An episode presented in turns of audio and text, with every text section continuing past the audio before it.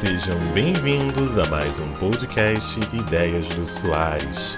Essa aqui é a edição de número 38. Meu nome é Lucas Soares e o tema de hoje é O fim da moda das lives musicais. As lives chegaram em março com força jamais vista na internet.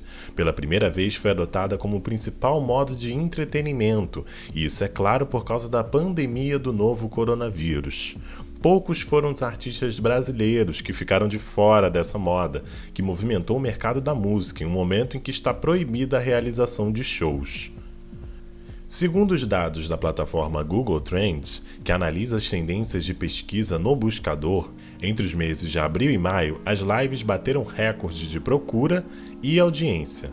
Só para se ter uma ideia, a live realizada pela cantora Marília Mendonça no dia 8 de abril bateu o recorde de 3 milhões e 300 mil espectadores simultâneos ao vivo assistindo a apresentação.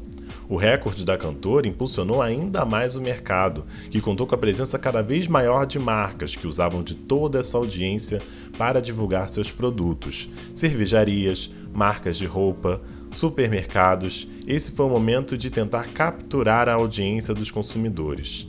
Mas aí, né, chegou junho e a tendência foi, ó, diminuindo. Tirando o Dia dos Namorados, que teve um pequeno aumento ali na audiência, a partir daí foi o declínio das lives.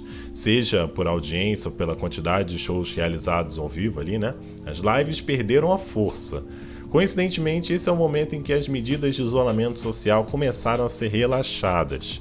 No Rio de Janeiro, por exemplo, com a reabertura do comércio em junho e a retomada de algumas atividades de lazer, como parques e praça, de atividades ao ar livre, as pessoas começaram a, pô, tá saindo de casa, pararam de ver lives.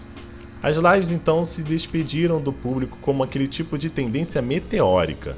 No auge existia um calendário de eventos ao vivo para quem não quisesse perder um minuto dos espetáculos. No entanto, vale ressaltar que as lives continuam acontecendo, mas por outros tipos de assunto. Hoje é muito mais comum ver um ator de uma série favorita, de uma série de muita audiência, ou um especialista de algum assunto produzindo conteúdos através de lives. Por mais que na música ela já tenha atingido seu auge, as lives continuam sendo uma ferramenta importante de aproximação entre os produtores de conteúdo e seus espectadores.